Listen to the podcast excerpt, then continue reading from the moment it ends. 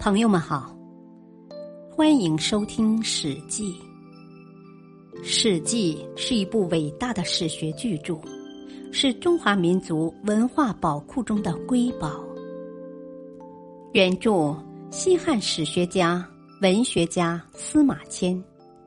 播讲：汉乐。朱见巧救辟阳后。朱见是楚人。早先做过淮南王英布的丞相，因犯罪而罢官，后又回来侍奉英布。英布当初想要反叛汉王时，曾征求过朱建的意见，朱建反对这样做，但英布不听从，反而采纳了梁父侯的意见，终于起兵造反。汉王平定英布的叛乱后，听说朱建曾进言劝阻英布，并未参与谋反。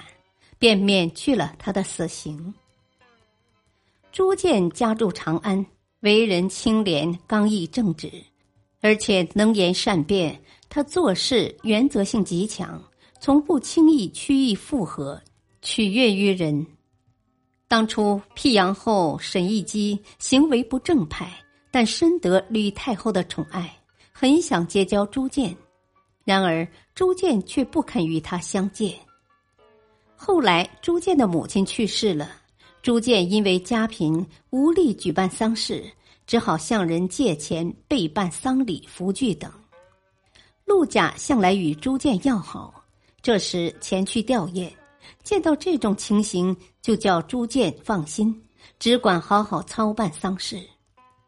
然后陆贾去见辟阳后，向他道喜，说。平原君的母亲去世了，辟阳后很奇怪，问：“啊，平原君的母亲去世，跟我有什么关系呢？您怎么要向我祝贺呢？”陆贾便说：“前些时候，您想结交平原君，平原君守义不肯与您相交，那是因为他的母亲还在世。现在他母亲去世了。”无力操办丧事，这时您如果以厚礼送丧，让他能办好丧事，他一定感谢您，会为您效死力的。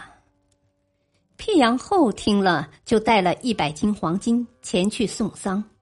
列侯贵人看到辟阳后前去送礼，也都跟着去送礼，礼金前后加起来有五百斤黄金。辟阳后是高祖的同乡，长期侍奉吕太后，深受宠爱。传言说，辟阳后与吕太后之间有私情，因此有不少人在汉惠帝的面前说辟阳后的坏话。汉惠帝听后大怒，便把辟阳后抓起来，交给主管刑罚的官吏，想要杀掉他。吕太后又不好出面干涉求情。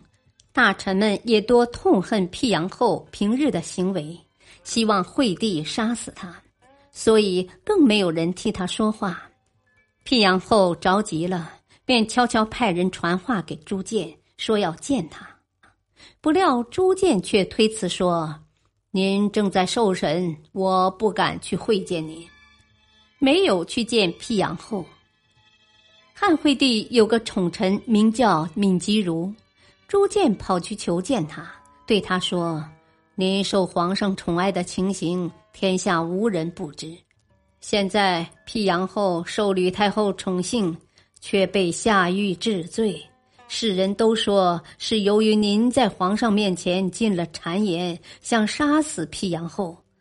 如果今天辟阳后被杀的话，太后心怀恼怒，明天也会借故杀掉您呐。”所以，您何不脱去衣服，裸露上身，表示谢罪，在皇上面前替辟阳后求求情呢？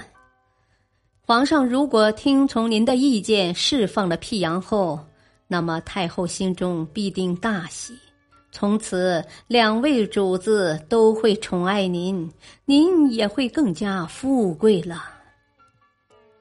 闵吉如闻言十分恐慌。只好听从朱建的话，向皇帝进言，为辟阳后请罪求情。果然救出了辟阳后。当初辟阳后被囚禁时，想要见朱建一面，朱建却不肯去探望。辟阳后很恼火，以为他背弃了自己。直到被释放以后，才得知是朱建设巧计救了自己，不由得又吃惊又感激。吕太后驾崩之后，大臣们诛灭朱吕，而辟阳后尽管与朱吕关系十分密切，却并没有遭到杀戮。这全仗着陆贾和平原君朱建为他出谋划策，奔走效力。感谢收听。下期播讲刘敬纵论定汉都，敬请收听，再会。